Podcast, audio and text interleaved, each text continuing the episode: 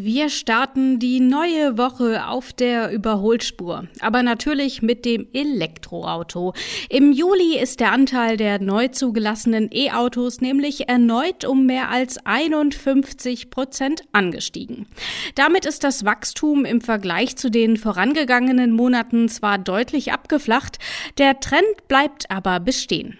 Damit steigt auch weiterhin der Bedarf nach Ladesäulen und damit herzlich willkommen zum neuen Tetra N Wochenbriefing. Weitere Themen heute: smarte, coole Club-Handys, nachhaltige Investments, die neue Linux-Veröffentlichung und Katzen. Alle Artikel findest du in den Show Notes oder direkt auf t3n.de. Fangen wir an. Immer mehr Menschen wollen ein Elektroauto. Da muss auch die Ladeinfrastruktur mitwachsen. Dafür stellt der Bund zwar Millionen in Aussicht, aber hohe bürokratische Hürden erschweren nach wie vor den Ausbau. Geplant ist Folgendes. 500 Millionen Euro will das Bundesverkehrsministerium in den Ausbau stecken. Bis 2025 sollen so mindestens 50.000 neue Ladesäulen entstehen. Woran scheitert es also genau? Wer beispielsweise seinen Kundinnen Ladestrom aus der eigenen Photovoltaikanlage zur Verfügung stellen will, der wird damit aus energiewirtschaftlicher und steuerrechtlicher Sicht plötzlich zum Stromversorger.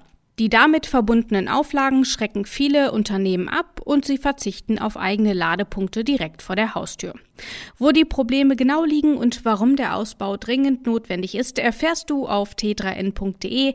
Da hat der Kollege Frank Feil alles Wichtige zusammengetragen. Die große Stärke der älteren Handys, man konnte ziemlich lässig Anrufe annehmen und ebenso cool wieder auflegen. Ein gekonnter Flip und schon war das Klapphandy offen und Hand aufs Herz, wir haben es alle mehrmals probiert, wie man es besonders cool öffnet. Auf dem Touchpad rumdrücken macht nur halb so viel Spaß. Gut also, dass Klapphandys ein Comeback feiern. Samsung setzt ja nun schon länger auf faltbare Displays. Mit dem Galaxy Z Fold 3 und dem Z Flip 3 hat der südkoreanische Hersteller jetzt bereits die dritte Generation seiner Foldables vorgestellt. Noch findet man die Smartphones nicht im Laden. Unser Kollege Andreas Flömer hat sich beide Modelle aber schon vor Marktstart angeschaut.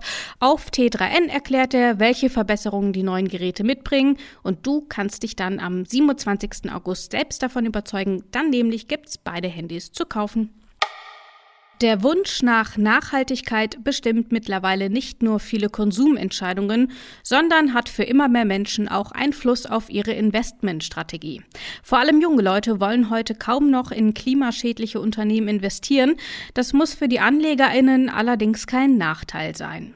Studien zeigen, dass das Verhältnis zwischen Risiko und Rendite bei nachhaltigen Geldanlagen nicht schlechter ist als bei klassischen Alternativen.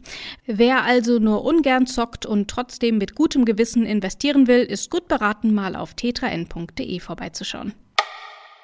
Wer keine Lust auf macOS oder Windows hat, kann einfach Linux nehmen. Und so richtet sich die Linux-Distribution Elementary OS vor allem an jene, die zwar auf Windows und macOS, nicht aber auf Komfort und gutes Design verzichten wollen. Version 6 des Betriebssystems kommt beim Test unseres Autoren Enno Park allerdings nicht sonderlich gut weg. Immer wieder ist er über Software-Bugs gestolpert, die das Nutzungserlebnis mal mehr, mal weniger stark beeinflussen. Und auch die Installation von bekannten Open-Source-Programmen war viel weniger komfortabel, als sie es eigentlich sein müsste. Die komplette Review findest du, du ahnst es schon, auf t3n.de. Katzen im Homeoffice sind eine schöne Abwechslung. Bei stressigen Meetings leisten sie Gesellschaft, sehen niedlich aus und machen dabei alles irgendwie erträglicher. Schwieriger aber wird's, wenn sich die Vierbeiner für ihr Nickerchen auf Laptop oder Schreibtischstuhl legen. Interessanterweise machen Katzen das vor allem, weil sie unser Verhalten nachahmen wollen. Wenn wir arbeiten, arbeiten sie eben auch. Tatsächlich kann es daher auch schon helfen, der Katze einen eigenen Arbeitsplatz zur Verfügung zu stellen. Wer der Katze aber keinen eigenen Laptop hinstellen will, muss sich mit der flauschigen Kollegin aber wohl oder übel arrangieren. Das war's für heute. Komm gut durch die Woche und bleib gesund. Ciao, bis zum nächsten Mal.